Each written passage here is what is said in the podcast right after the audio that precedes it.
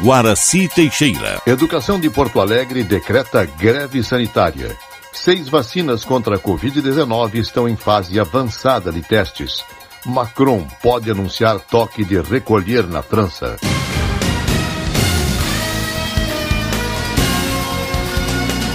Estação da Notícia.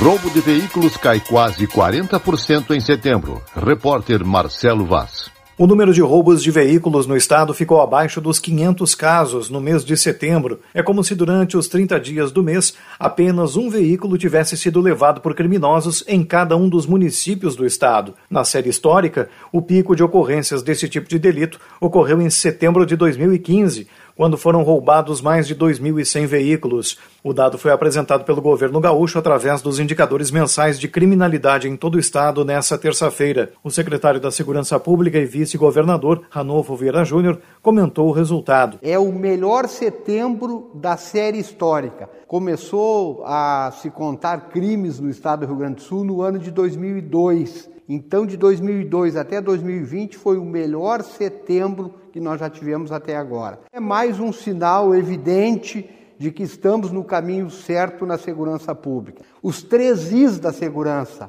a integração entre as forças policiais, a inteligência é fundamental e o investimento qualificado, seja nos operadores de segurança pública, seja na compra, aquisição de equipamentos, viaturas, armamento, equipamentos de proteção individual. Outros crimes contra o patrimônio também apresentaram queda no estado, como roubos em geral, com queda de 24%, furtos com redução de 31% e ataques a coletivos com redução de 28%. Ranolfo Vieira Júnior apresentou ainda outros indicadores que registraram redução no mês de setembro. Um outro indicador é o número de homicídios, e nós tivemos uma redução que superou 18%. Comparativamente com setembro do ano passado, nós tivemos 23 homicídios a menos neste ano. Ataques a banco, uma redução de mais de 62% comparativamente com o mesmo período do ano passado. Um outro dado também que é muito significativo é a redução de 14% nos feminicídios. E nós já estamos no quinto mês de redução. Então eu poderia dizer que, em linhas gerais, estamos muito bem com os indicadores no estado do Rio Grande do Sul. Outro crime contra a vida que acumula redução é o latrocínio, com queda entre janeiro e setembro de 10,5% na comparação com o mesmo período do ano passado. Agência Rádio Web, de Porto Alegre, Marcelo Vaz. Servidores municipais da educação de Porto Alegre decidiram entrar em greve a partir da próxima segunda-feira. Em assembleia realizada ontem, decidiu pela mobilização em protesto contra a retomada das atividades presenciais das escolas, reiniciadas na semana passada, com o ensino infantil, terceiro ano do ensino médio, ensino profissionalizante e a educação de jovens e adultos. Conforme o Sindicato dos Municipários de Porto Alegre, a mobilização ocorrerá até que haja condições sanitárias e estruturais adequadas para garantir a proteção da saúde da comunidade escolar. Como parte do plano de retomada, está prevista para hoje a volta da alimentação em escolas municipais. A estimativa é beneficiar 66 mil alunos. Um tiroteio entre facções rivais do tráfico de drogas matou cinco pessoas em Caxias do Sul, na Serra Gaúcha. O confronto ocorreu na manhã desta quarta-feira, no bairro Pioneiro, em Caxias, e uma das facções rivais era de Farroupilha. A polícia foi acionada após o tiroteio, mas ninguém saiu ferido. O ex-ministro da Saúde, Luiz Henrique Mandetta, considerou correta a utilização do dinheiro do Fundo Municipal da Saúde da Prefeitura de Porto Alegre para custear campanhas publicitárias relativas à prevenção ao coronavírus, razão pela qual a Câmara de Vereadores está movendo um processo de impeachment contra o prefeito Nelson Marquesan Júnior. Mandetta depôs ontem como testemunha de defesa de Marquesan e afirmou não apenas que o prefeito cumpriu com a sua obrigação em informar a população, como agiu corretamente. O ex-ministro elogiou as peças publicitárias criadas e criticou o embasamento da denúncia. Nesta quinta-feira, há dois depoimentos previstos no processo. Covid-19. Brasil já perdeu 150.998 vidas. Repórter Ana Paula Costa. Desde o registro da primeira morte por Covid-19 no Brasil em março desse ano, o país já perdeu 150.998 vidas. O balanço do Ministério da Saúde desta terça-feira indica que foram registradas 309 mortes nas últimas 24 horas. Já o total de infectados pelo novo coronavírus em oito meses da infecção no país passa de 5 milhões 113 mil. Foram 10.220 120 novos registros em um dia. A média móvel, tanto de casos quanto de mortes, vem registrando queda, mas a OMS alertou que os números ainda são altos e reforçou que todos os países devem manter as medidas de contenção da doença. Neste mês, o mundo bateu o recorde de infecções em um dia, puxado por um novo surto na Europa. A vice-diretora-geral da Organização Mundial da Saúde, Mariângela Simão, disse nesta terça-feira que o Brasil não vai ter vacinação em massa contra contra o coronavírus em 2021. Segundo ela, não vai ter vacina para toda a população e a prioridade deve ser imunizar os profissionais da saúde e pessoas com mais de 65 anos ou que tenham alguma comorbidade. Agência Rádio Web com informações de Brasília, Ana Paula Costa. A Agência Nacional de Vigilância Sanitária foi notificada pela empresa Johnson Johnson da suspensão dos testes da vacina belga contra a Covid-19 após um voluntário apresentar reações adversas provocadas por uma doença não revelada. A Johnson Johnson afirmou que a suspensão dos testes de vacinas é normal e que assim que terminem as investigações sobre as reações, os testes seguirão normalmente. É a segunda vez que os testes de vacina contra coronavírus provocam reações adversas. Anteriormente, os testes da vacina de Oxford apresentaram o mesmo problema.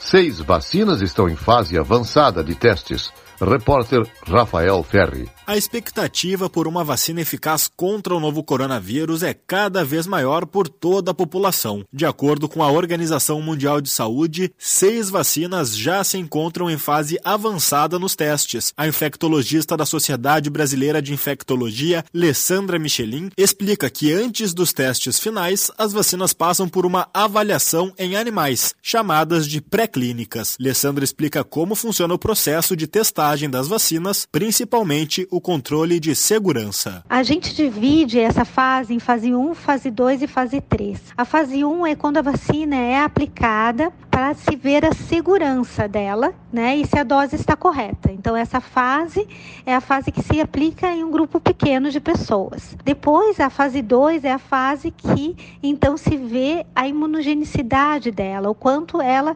então faz de anticorpos e o quanto ela também é segura se valida essa fase com uh, testes em um pouco mais de pessoas, assim, centenas de pessoas. E depois a fase 3, em que se aplica em milhares de pessoas, é uma vacina testada então em larga escala para se ver a eficácia da vacina. Alessandra Michelin lembra que os três laboratórios que possuem aval para realizar ensaios no Brasil são AstraZeneca, Sinovac Biotech e Pfizer.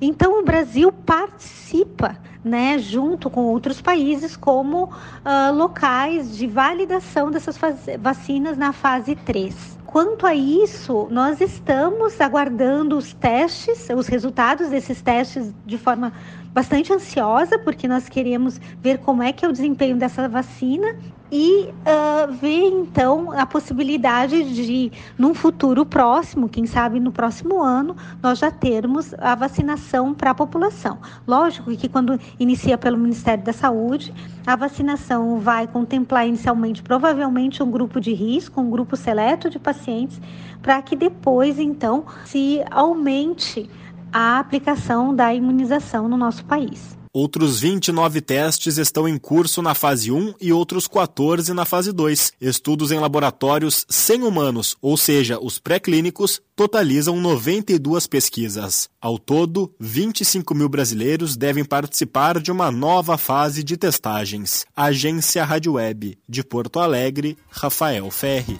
Uma sessão plenária do Supremo Tribunal Federal julga nesta quarta-feira o caso André do Rep, que foi solto na última sexta-feira pelo ministro Marco Aurélio Melo após o uso de uma lei do pacote anticrime sancionado pelo ex-ministro Sérgio Moro. A soltura de André do Rap foi cancelada no último sábado pelo ministro Luiz Fux. Segundo a Procuradoria-Geral da República, antes da soltura de André, nove pedidos de liberdade chegaram ao tribunal e 38 bandidos foram soltos. A Polícia Federal está procurando o traficante em três países que serviram de pontos de fuga: Bolívia, Uruguai e África. O presidente Jair Bolsonaro sancionou a lei que modifica o Código Nacional de Trânsito. A partir de agora, a Carteira Nacional de Habilitação passa a valer por 10 anos para motoristas até 50 anos de idade. A pontuação na carteira também sofrerá mudanças. Motoristas sem nenhuma infração grave perderão 40 pontos. Já os motoristas que possuem uma infração grave perderão 20 pontos, enquanto que os motoristas que possuem duas ou mais infrações graves perderão 30 pontos na carteira. Também não serão permitidas penas brandas para motoristas que provocarem acidentes com mortes por uso de álcool e drogas. Com a nova lei, as aulas noturnas de direção não serão obrigatórias nos centros de formação de condutores. Programa que permite redução da jornada e de salário é prorrogado. Repórter Leno Falck.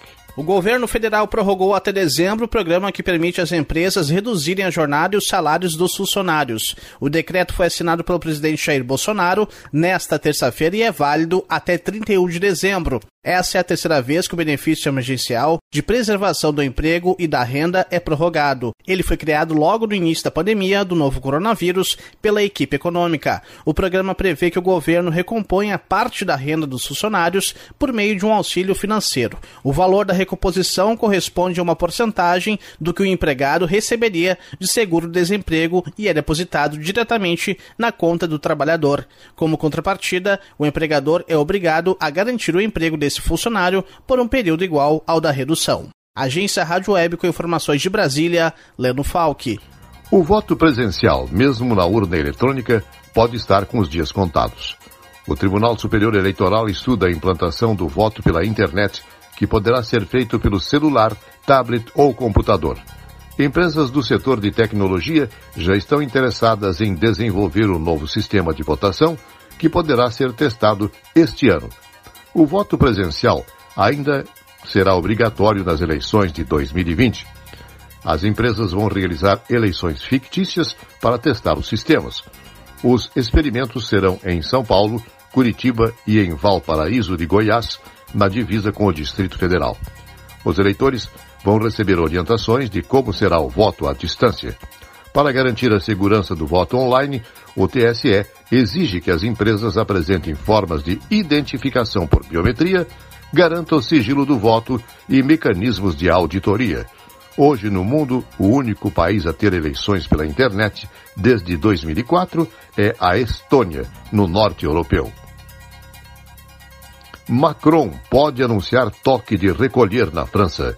Direto da Rádio França Internacional, Paloma Varon. Não será um pronunciamento formal, mas uma forma de pedagogia. É o que o presidente francês Emmanuel Macron tentará fazer nesta quarta-feira à noite, explicar a situação e seus desafios, enquanto o número de pacientes da Covid-19 em terapia intensiva é o maior desde maio. O objetivo, segundo o Palácio do Eliseu, não é culpabilizar os cidadãos, mas passar uma mensagem de responsabilidade coletiva.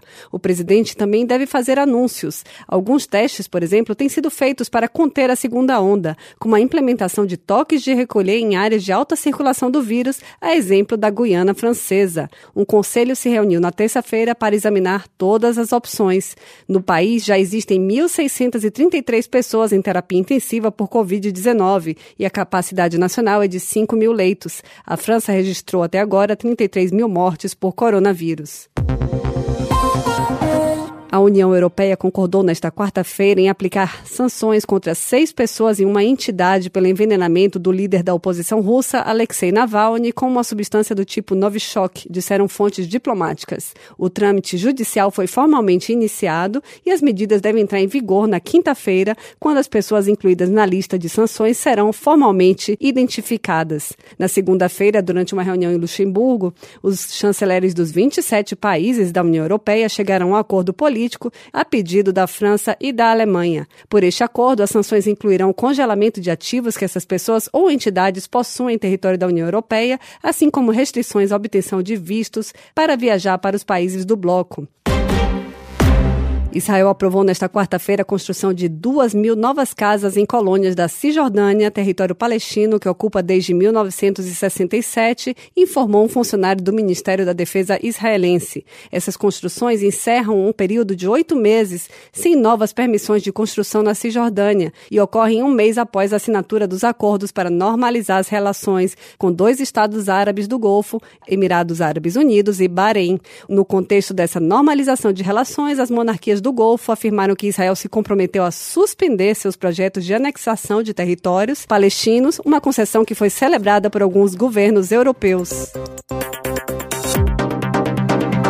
Da Rádio França Internacional em parceria com a agência Rádio Web.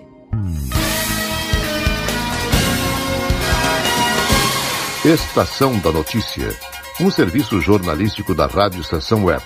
Noticiário geral da agência Rádio Web Redação de notícias, Janaína Sabrito e Rogério Barbosa. Nova edição, amanhã, às 18h45. Fique agora com Estação da Música. A partir das 21 horas, jornada esportiva para Esporte Recife e Internacional pelo Brasileirão, com a equipe Bola na Rede.